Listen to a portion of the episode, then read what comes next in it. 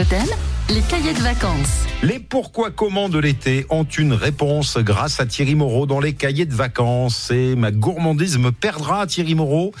Je voudrais savoir qui a inventé le panini que certains mangent sur la plage. Est-ce que c'est, euh, comme son nom le laisse supposer, un Italien qui est à l'origine de cette spécialité? Alors oui, même si c'est euh, aujourd'hui très difficile de savoir qui a inventé le panini. Alors en fait, au départ, il y avait le panino.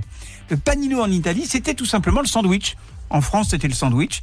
En Angleterre, c'était le sandwich. Aux États-Unis, c'était le sandwich. Mais en Italie, ça s'appelle panino.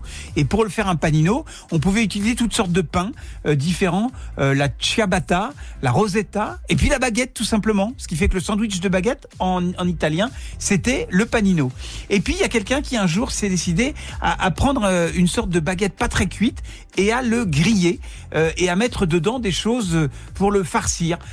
Devenu un sandwich euh, extrêmement populaire. C'est entré dans le dictionnaire en France en 1990, donc vous voyez que c'est quelque chose qui finalement est assez récent euh, dans sa conception, mais ça vient bien d'Italie effectivement. Euh, L'idée c'est de prendre un panino et de le faire griller et ça devient un panini. Alors en plus c'est bien parce que le panini c'est le pluriel de panino en italien, donc c'est encore c'est pratique. Ils sont garnis en général de jambon, de fromage, et donc ils sont déposés dans un presse sandwich en fait. Il a été découvert en fait en 1956 précisément.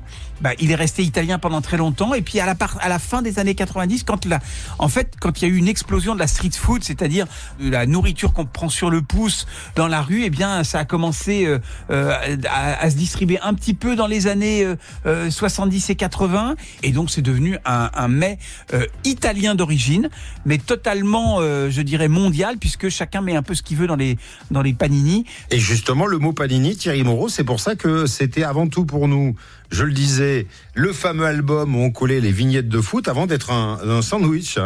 Absolument, absolument. Euh, C'était cette euh, société qui avait fait des vignettes euh, qu'on a collectionnées, y compris moi qui ne m'intéresse pas du tout au foot. Euh, ben à l'époque de euh, la grande épopée des Verts, j'avais mon album Panini avec tous les membres de l'équipe euh, de Saint-Étienne en vert dans mon album Panini. C'était, c'est vrai que c'était quelque chose qui rappelait une marque mondialement connue et je pense que ça a aidé aussi à la, à la popularisation de ce mot. Vous faites des panini, vous, euh, le grand cuisinier que vous êtes, ou vous Non. préférez les acheter, les manger Euh, en général, j'en achète quand je suis en vacances, mais euh, faut une presse à sandwich, c'est quand même un peu particulier, quoi. Mais, euh, cela dit, on peut le faire dans le gaufrier si on veut. Ça, je m'en doutais que vous auriez une astuce, vous qui cuisinez et, et qui faites de bons petits plats à la maison. Merci Thierry, à demain. À demain.